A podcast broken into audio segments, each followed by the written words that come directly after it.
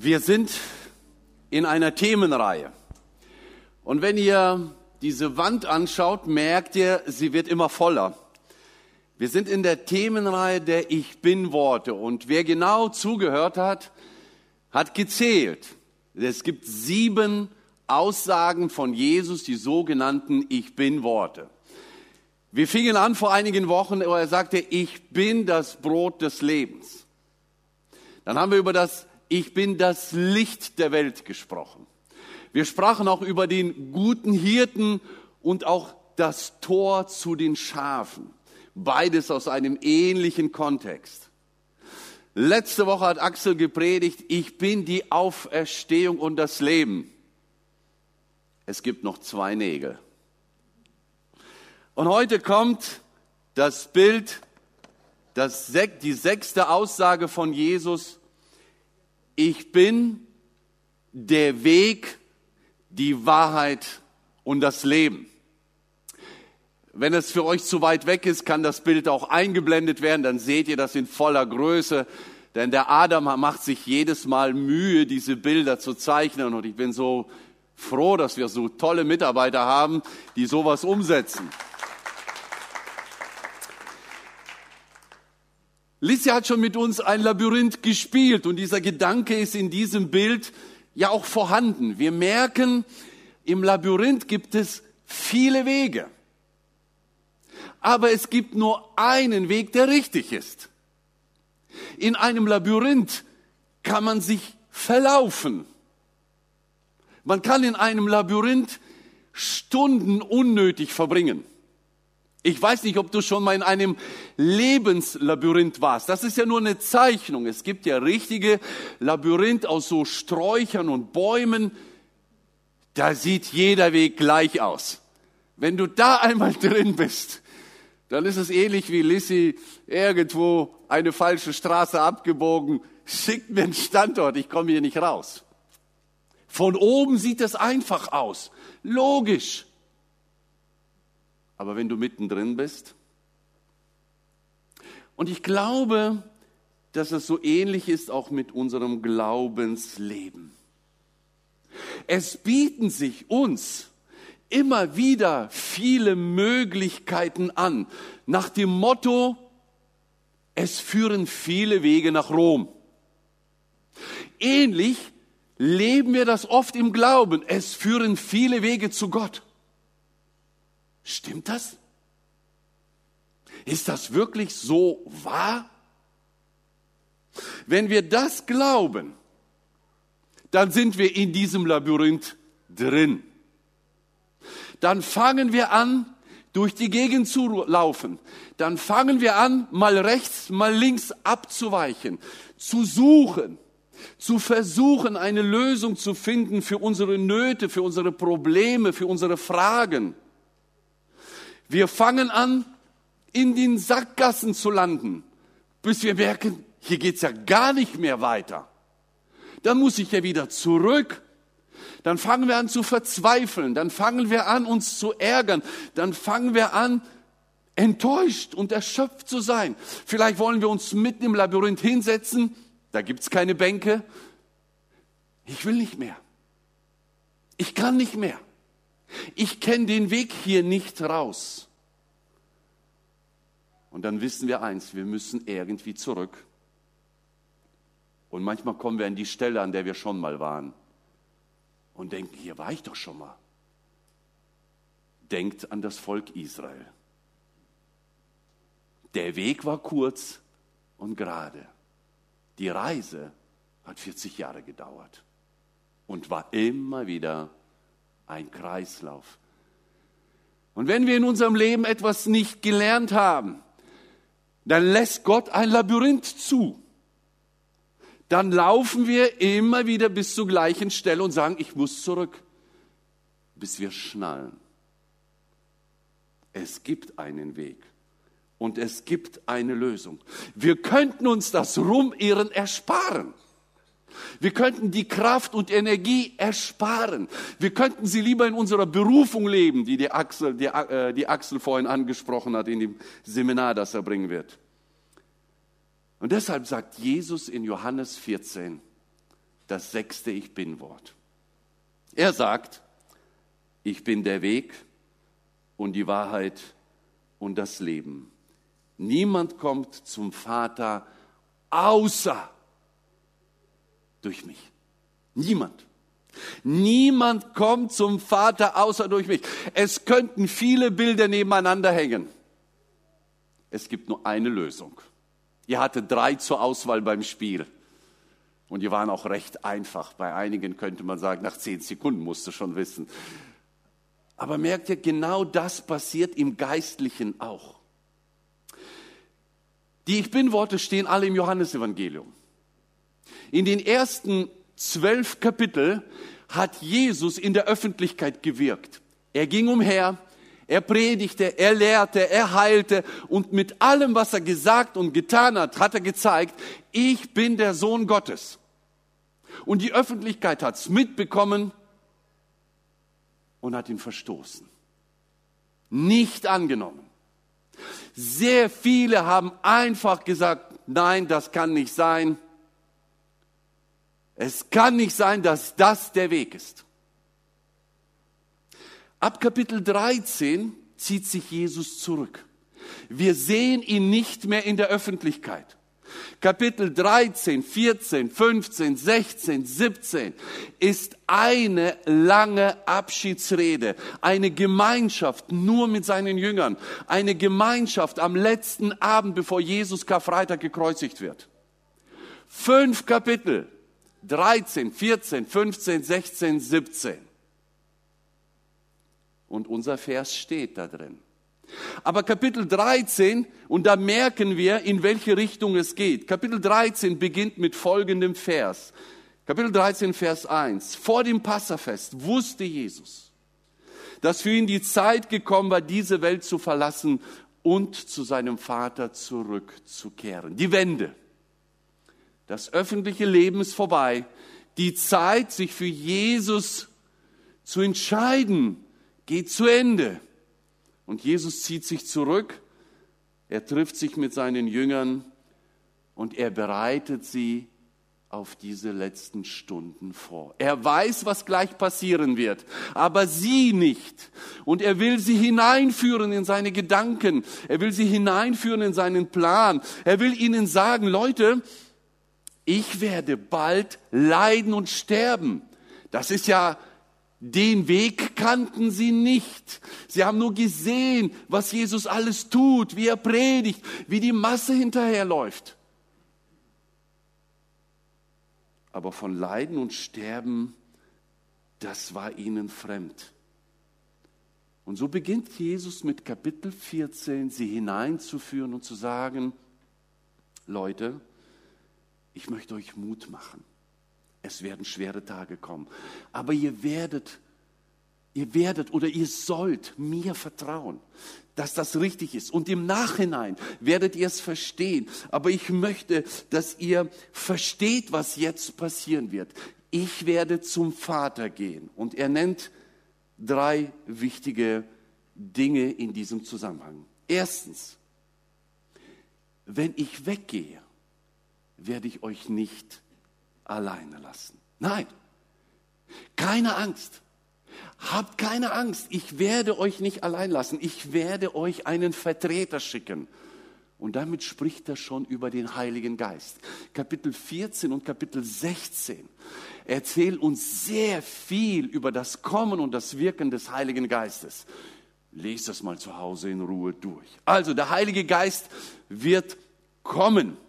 Aus unserer Sicht heute Vergangenheit. Er ist gekommen, Pfingsten, das wissen wir. Dann sagt Jesus eine zweite wichtige Wahrheit. Er sagt, er selber wird zum Vater gehen und Wohnungen vorbereiten. Das sagt er alles vor dem Vers 6, vor dem Ich bin der Weg und die Wahrheit und das Leben. Was meint er mit den Wohnungen? Wir kennen alle Wohnungen. Wohnungen sind für uns abgeschlossene Räume, isolierte Räume. Wohnung ist da, wo ich mich zurückziehen kann, wo ich allein sein kann. Das meint Jesus nicht. Wenn deine Vorstellung war, Jesus mauert dort Räume gerade. Und das ist die Gegenwart. Der Heilige Geist ist gekommen, Vergangenheit. Was macht Jesus jetzt, bis er wiederkommt? Wohnungen vorbereiten. Heißt das, er mauert Zimmer für dich, für mich? Wir haben jetzt Flüchtlinge, die aus der Ukraine kommen. Überall werden Wohnungen freigemacht, zurechtgemacht, renoviert, damit sie reinkommen. Ist das eine Wohnung, die Jesus meint? Nein. Logisch. Wenn das dein Denken war, dann hängt dein Bild schief. Dann musst du es zurechtrücken. Wir werden doch nicht eingeladen in den Himmel, um separat isoliert zu wohnen. Jesus lädt uns in eine wunderbare, intensive, erfüllende Gemeinschaft mit dem Vater. Gemeinschaft ist ein Raum, nicht jeder für sich. Was Jesus also hier sagt, ich gehe, um Wohnungen zu, vorzubereiten. Und so manch einer denkt schon über seine Tapete, die er gerne vielleicht da oben hätte. Vergiss das, das ist Nebensachen. Du wirst dich erfreuen an einer wunderbaren Möglichkeit, mit dem Vater zusammen zu sein. Jesus sagt hier ganz klar und deutlich, der Sinn seiner Sendung auf dieser Erde ist darin, jedem Menschen die Möglichkeit zu geben, in eine Beziehung, in eine enge, dauerhafte Gemeinschaft, Lebensgemeinschaft mit dem Vater zu kommen. Ich bin der Weg heißt, durch mich kommt ihr in diese Gemeinschaft. Durch mich erlebt ihr eine enge Beziehung mit dem Vater, die ihr gar nicht kennt. Das Bild, Jesus ist der Weg. Dahinter eine enge Beziehung, eine ewige Zeit mit dem Vater. Und das Schöne ist, jetzt müssen manche zusammenrücken. Wir haben nicht so viele Wohnungen für viele Flüchtlinge. Also wohnt man ein bisschen auf engen Raum. Und manch einer kommt vielleicht und sagt, wo kann ich hin? Keine Wohnung in Detmold. Ja, du musst in einer Sporthalle schlafen. Beim Vater ist immer Platz. Für jeden. Genug. Toll ausgestattet. Okay? Das macht also Jesus jetzt. Und das Dritte, was Jesus sagt in diesem Zusammenhang, und wenn alles fertig ist, werde ich zurückkommen und euch zum Vater holen. Jesus wird wiederkommen. Davon spricht die Bibel an vielen Stellen. Jesus wird kommen und uns, die wir uns als seine Kinder bezeichnen können, weil wir Jesus in unser Leben aufgenommen haben, weil wir den Weg angenommen haben, dann ist das das nächste große Ereignis, was uns bevorsteht. Das ist das Heimgeholt werden in den Himmel zum Vater in die enge Gemeinschaft. Also, Jesus sendet den Heiligen Geist, das ist passiert, Vergangenheit. Jesus bereitet Gemeinschaft mit dem Vater vor. Noch heute kann man in diese Gemeinschaft kommen. Es ist noch Gnadenzeit und er wird wiederkommen. Und wenn er wiederkommt, wird er die Seinen abholen. Das ist Zukunft. Nachdem Jesus diese Ausführung beendet hat, die ich jetzt ein bisschen ausführlicher erklärt habe. Die ersten fünf Verse in Kapitel 4, in Kapitel äh, 14, beendet er die Ausführung, ihr wisst ja, wohin ich gehe. Vers 4. Ihr wisst ja, wohin ich gehe und wie ihr dorthin kommen könnt. Jünger, ihr wisst das doch. Ihr habt es doch verstanden. Thomas sagt, nein Herr, das wissen wir nicht. Wir haben keine Ahnung, wo du hingehst. Wie können wir da den Weg kennen? Irgendwo logisch, wenn wir nicht wissen, wo du hingehst, wissen wir auch den Weg nicht. Wenn ich euch sage, kommt heute Nachmittag zum Kaffee trinken, aber nicht sage wo, sagt er, ja, wie sollen wir denn da hinkommen? Sag doch, wo du Kaffee trinken wirst. Trinkst du in der Kirche, trinkst du zu Hause, in einem Café in Detmold? Wir wissen den Weg nicht.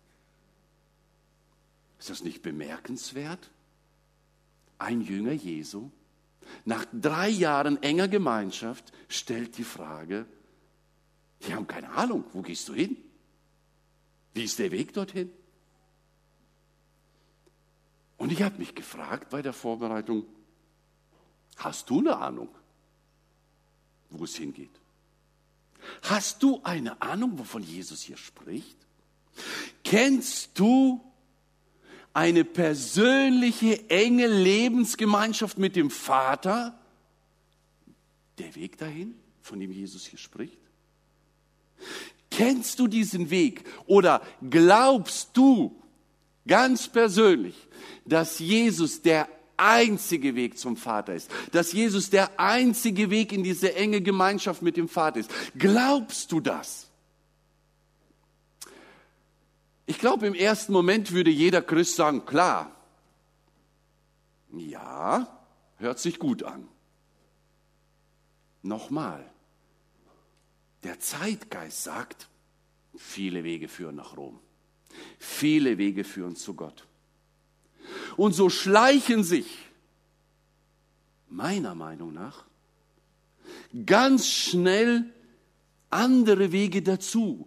Ja, grundsätzlich verstehen wir das. Jesus ist der Weg. Jesus ist am Kreuz gestorben. Jesus ist der Sohn Gottes, der den Weg zum Vater frei macht.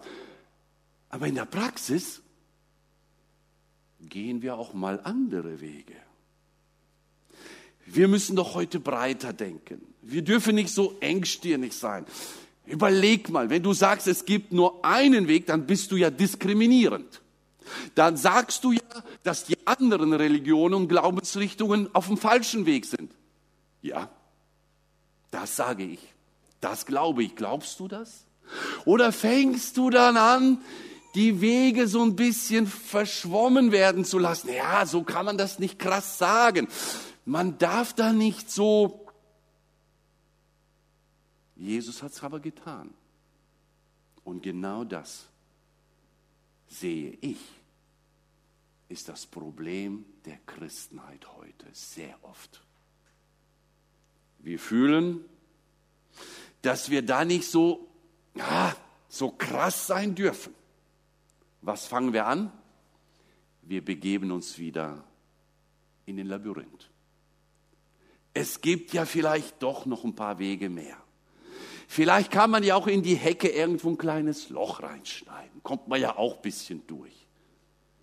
Wir fangen an, rumzuirren, in den Sackgassen zu landen, geistlich tot zu werden, enttäuscht und überhaupt nicht mehr auf dem Weg, von dem Jesus redet. Ist das nicht unser Problem? Ist das nicht das Problem, dass wir zu viele Wahlmöglichkeiten haben? Dass wir es gewohnt sind, dass es viele Möglichkeiten gibt und wir eine Möglichkeit auswählen dürfen. Diese Woche mein Navi-Bild. Wir waren mit Katrin einen Tag in Hannover. Wie fährt man denn von Detmold nach Hannover? Das Navi kennt ja alle Wege. Lissi hat uns ja erklärt, wie das funktioniert. Und du tippst da hinein und sagst, ich möchte nach Hannover.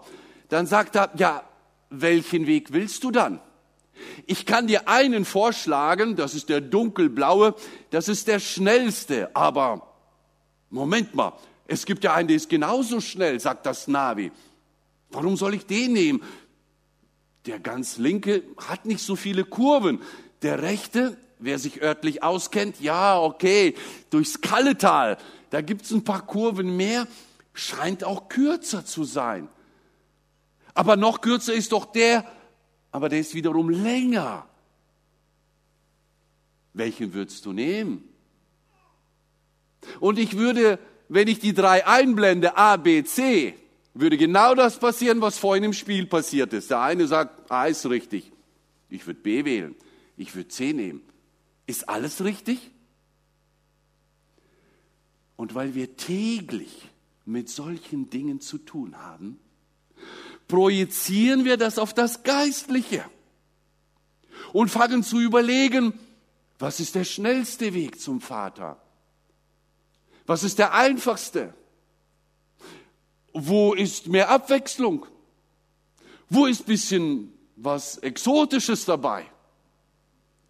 Vielleicht etwas aus dem Östlichen dazu packen.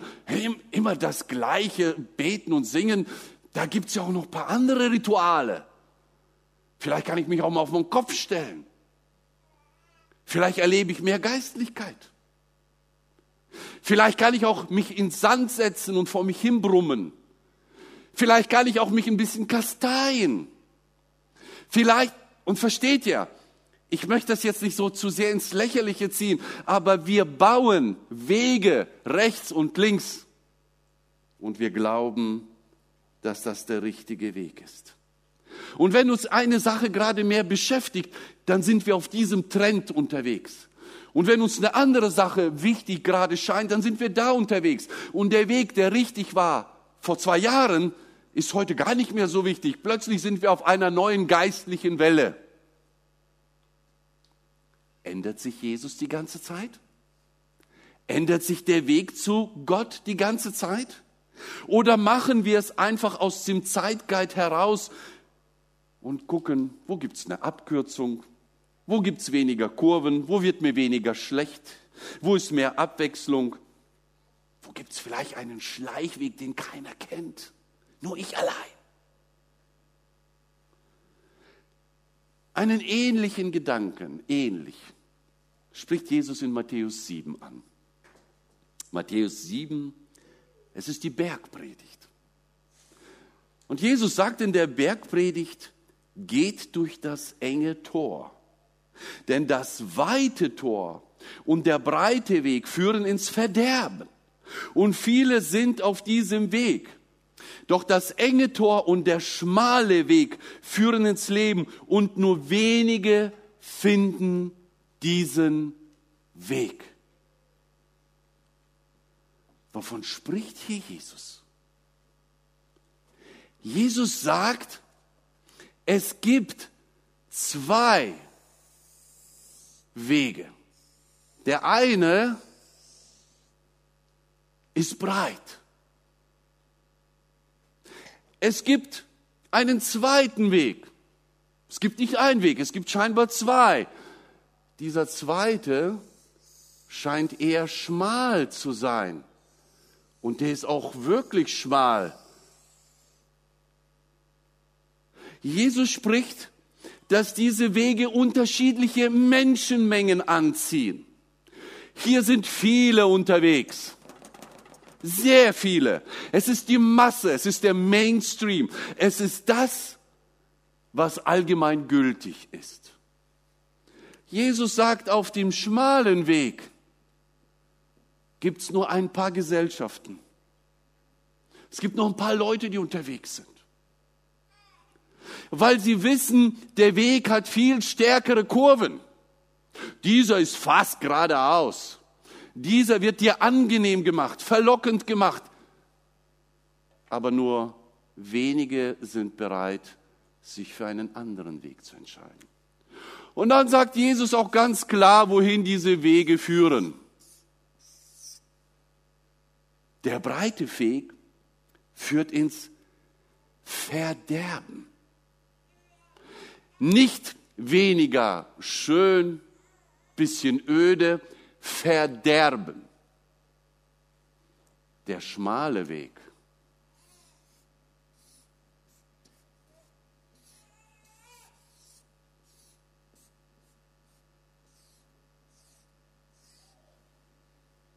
Zum Leben. Was möchtest du? Und Jesus zieht hier eine Trennlinie. Er sagt ganz klar, entweder oder.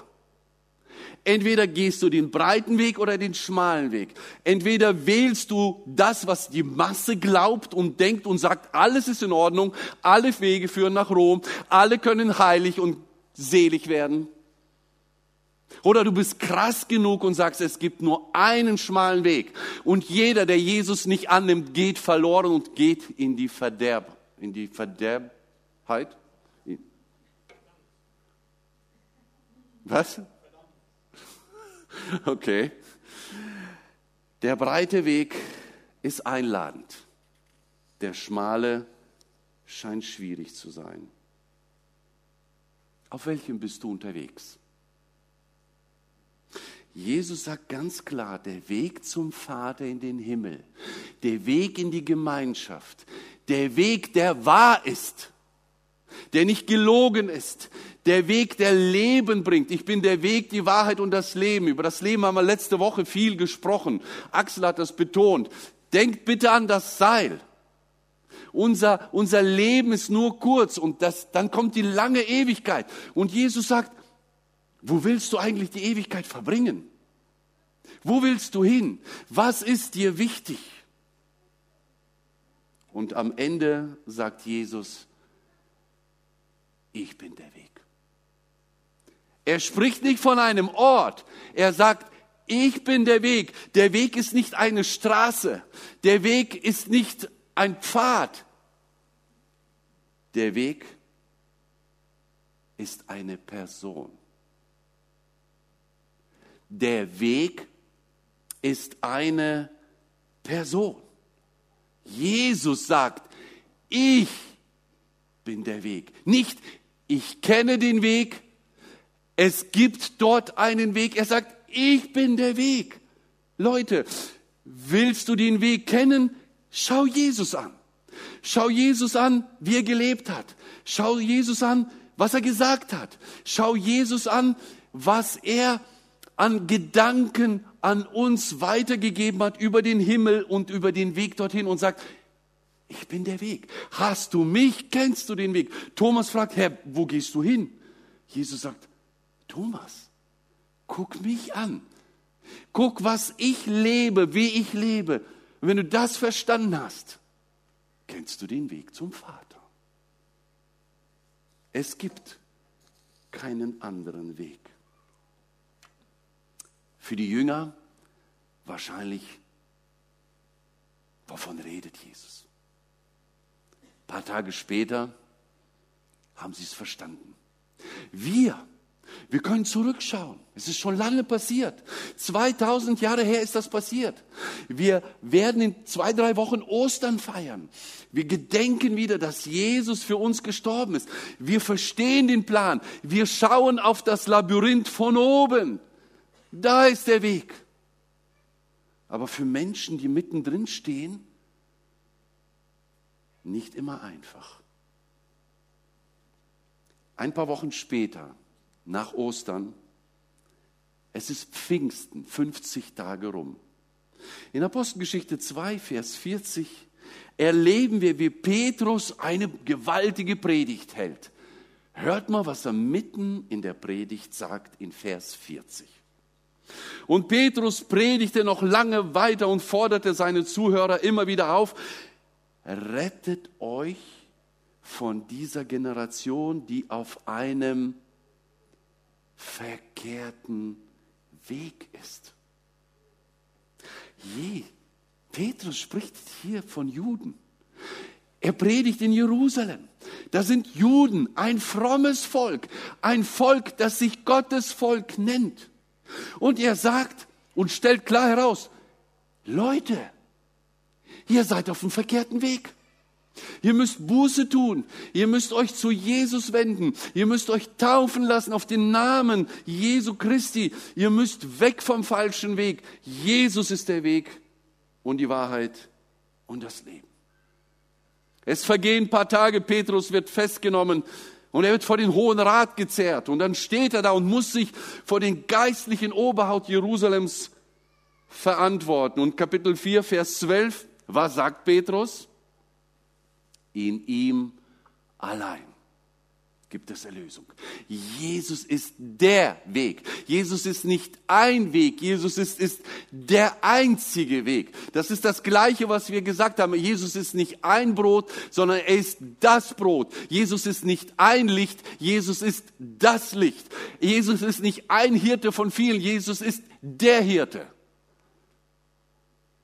Und vor der geistlichen Leiterschaft stehend sagt er, Egal was ihr sagt, egal was ihr droht, ihr könnt mit uns machen, was ihr wollt, aber es gibt nur einen Weg. Jesus Christus.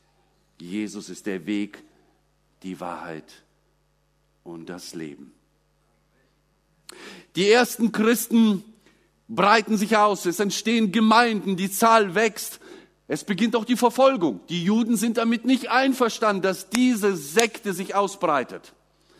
Und einer der schlimmsten heißt Saulus und er verfolgt die Christen und er eifert gegen sie. Und in Kapitel 9, Vers 2 heißt es, und er bat um Briefe nach Damaskus an die Synagogen, dass er Anhänger dieses Weges.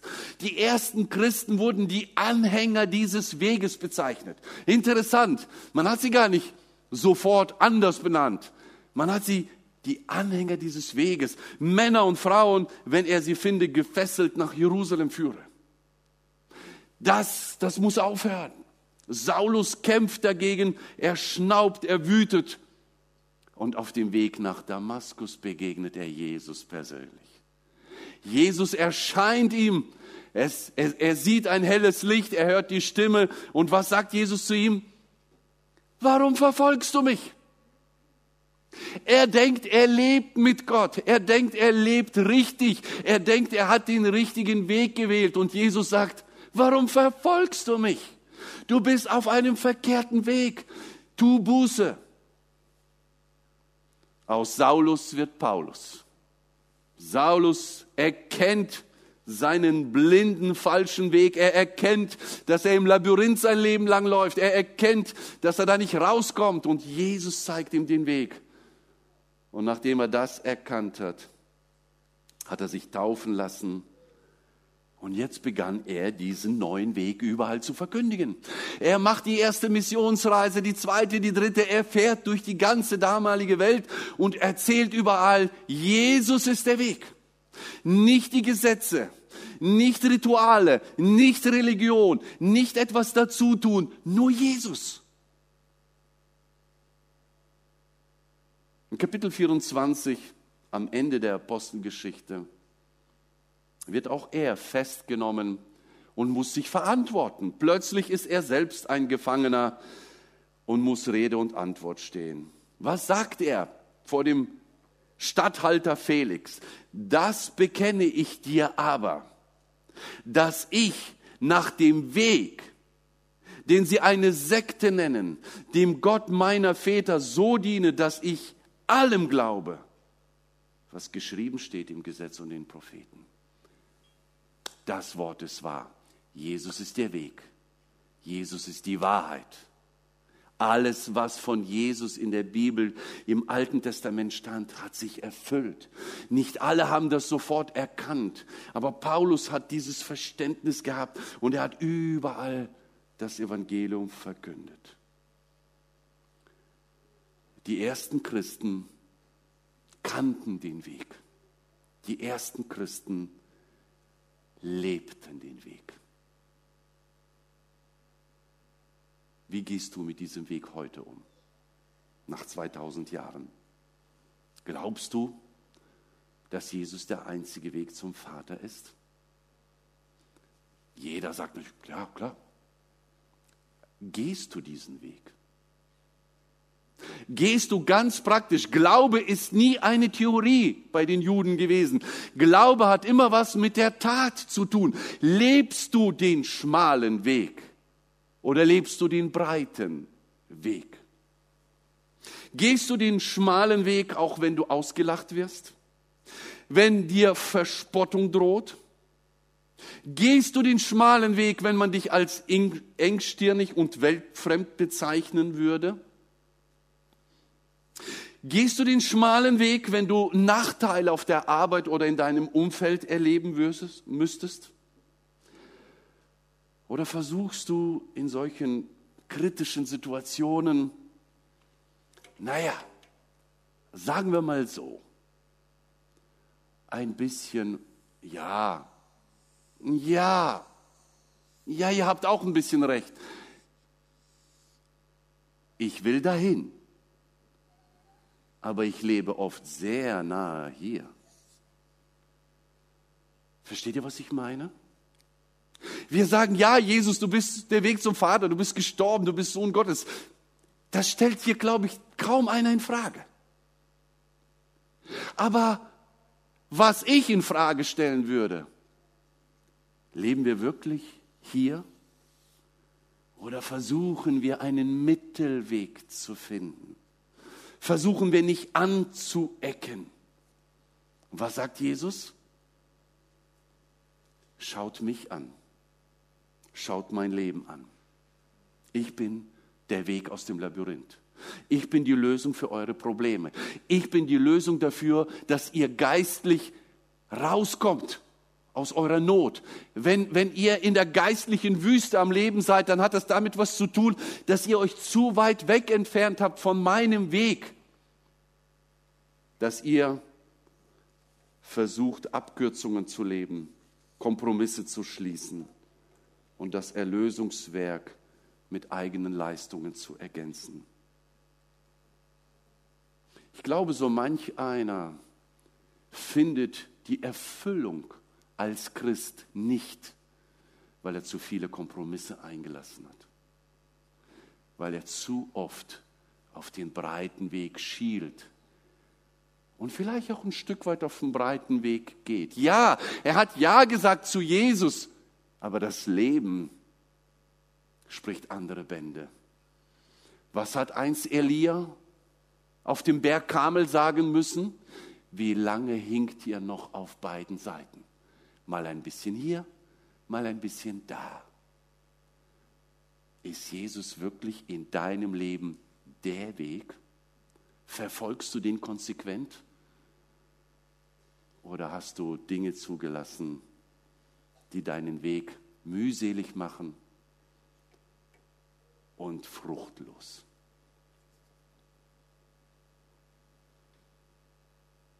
Dann geh raus aus dem Labyrinth. Wie? Jesus ist der Weg. Schau ihn an. Nimm ihn an. Bekenne neu. Gib neu dein Leben in seine Hände. Bekenne neu, dass er der Einzige ist. Und bekenne das nicht nur, lebe. Lebe im Alltag. Nicht nur am Sonntag hier bekennen, Jesus, wir lieben dich, sondern von Montag bis Samstagabend sag Jesus, ich brauche dich. Nur dich und nicht ich und meine Kraft, ich und meine Lösungsversuche und alles andere. Ich möchte noch diejenigen kurz ansprechen, die vielleicht am Bildschirm oder hier auch im Saal sitzen und sagen, ich habe Jesus noch nie angenommen. Heute ist der beste Tag dafür. Jesus sagt, ich bin der Weg, die Wahrheit und das Leben. Und wenn du von dir nicht sagen kannst, dass ich das Leben schon ergriffen habe, wenn du nicht sagen kannst, Jesus hat mir schon vergeben, ich wusste gar nicht, dass es diese Vergebung gibt, dann sollst du heute wissen, Jesus sagt, bei meinem Vater sind viele Wohnungen. Bei meinem Vater ist noch viel Platz. Mein Vater wartet darauf, dass du in die enge Gemeinschaft mit ihm kommst. Wie? Nimm Jesus an. Jesus ist der Weg, die Wahrheit und das Leben. Deshalb lade ich uns ein, ob wir Christ sind und uns verirrt haben im Labyrinth oder ob wir noch gar nicht Christen sind. Lass uns zu Jesus gehen. Entweder mit unseren Problemen und Sünden oder mit unserem Dilemma, dass wir versuchen, selber rauszukommen. Lasst uns Jesus in unser Leben aufnehmen möchte, dass wir einfach mal stille werden. Verneig dich, wenn es dir hilft, schließ deine Augen und reflektiere kurz dein Leben. Auf welchem Weg bist du? Wo bist du unterwegs? Was beschäftigt dich gerade? Und wo bist du in die Sackgasse gelaufen? Wo bist du enttäuscht? Wo kommst du nicht raus? Wenn du merkst, du steckst da irgendwo mittendrin, dann rufe Jesus an. Und wenn du merkst, du kannst gar nicht von dir sagen, ich bin ein Kind Gottes, dann rufe Jesus an. Sage ihm, Jesus, hier bin ich, vergib mir meine Schuld, nimm mich auf in dein Reich, schenk mir das ewige Leben. bisschen spielt Musik. Und ich möchte einfach, dass du still zu Gott jetzt betest. Lass uns still bleiben.